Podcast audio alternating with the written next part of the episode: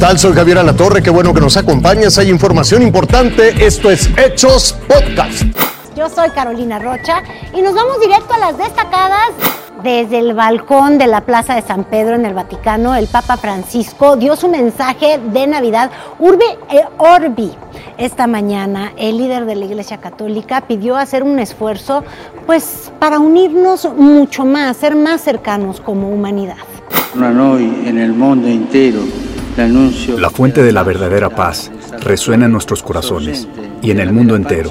Seguimos siendo testigos de una gran cantidad de conflictos, crisis y desacuerdos. Estos nunca parecen terminar. A estas alturas apenas los notamos. Nos hemos acostumbrado tanto a ellos que ahora se pasan por alto en silencio inmensas tragedias. Corremos el riesgo de no escuchar el grito de dolor y angustia de tantos de nuestros hermanos y hermanas. La reina Isabel II de Inglaterra también aprovechó este día para su tradicional mensaje, aunque en esta ocasión habló de la pérdida de su esposo, el príncipe Felipe, y pues claro, subrayó lo difícil que resultan estas fechas, pues de familia, de felicidad, para todos aquellos que han sufrido eh, la pérdida de alguno de sus seres queridos o cercanos este año. Aunque es una época de gran felicidad y buen ánimo, la Navidad puede ser difícil para quienes han perdido a sus seres queridos. Este año especialmente entiendo por qué, pero para mí, en los meses transcurridos desde la muerte de mi amado Felipe, me ha reconfortado la calidez y el afecto de los numerosos homenajes a su vida y obra en todo el país, la Commonwealth y el mundo en la playa, en medio de lagos congelados, eh, con coloridas vendimias. De todas las formas se celebró la Navidad y por eso hacemos con usted este recorrido por el mundo. Intentamos recopilar pues, lo que más le podría gustar. Una Navidad llena de contrastes. Esa fue la que nos regaló este 2021. Algunos no olvidaron la tradición de su fe y acudieron puntuales a la cita con el agradecimiento. Luminosas vendimias que sirvieron de antesala para la cena familiar. Así pasaron parte de la Nochebuena cientos de personas en Estrasburgo.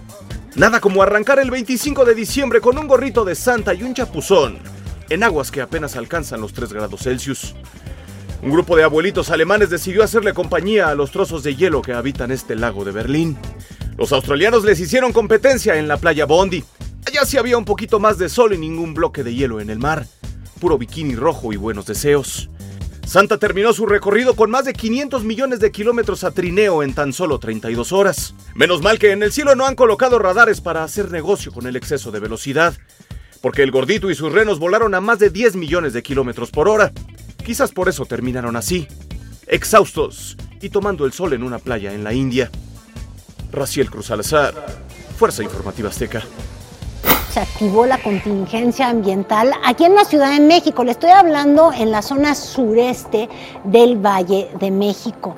Y se debe a que la noche del 24 y esta madrugada se presentaron emisiones extraordinarias debido a que pues la quema de pirotecnia, las fogatas y pues otros materiales que se prendieron durante estos festejos. Vamos a estar atentos a cualquier cambio que exista obviamente en las medidas del medio ambiente y también si hay que tomar medidas extraordinarias. A partir del próximo lunes, 28 estados de la República van a estar en color verde del semáforo epidemiológico del COVID-19, es decir, con bajo riesgo de contagio. Solo Baja California, Sonora, Chihuahua, al norte del país y también Aguascalientes van a estar en semáforo amarillo de riesgo medio de contagio. Ponga mucha atención porque a partir de enero de 2022, la Ciudad de México informó que automovilistas que residan aquí pero que emplaquen sus vehículos en otros estados van a ser multados. Esto es lo que informa la autoridad. No queda muy claro aún pues cómo van a revisar la residencia de los automovilistas, ¿verdad? Con esta medida justificó la autoridad, se busca mayor recaudación y que no exista evasión fiscal. La medida va a aplicar para vehículos nuevos y las multas van a ir de 521 a 911 pesos. Lo invito a que siga con nosotros mañana con detalles de más información que justo ahora está en desarrollo.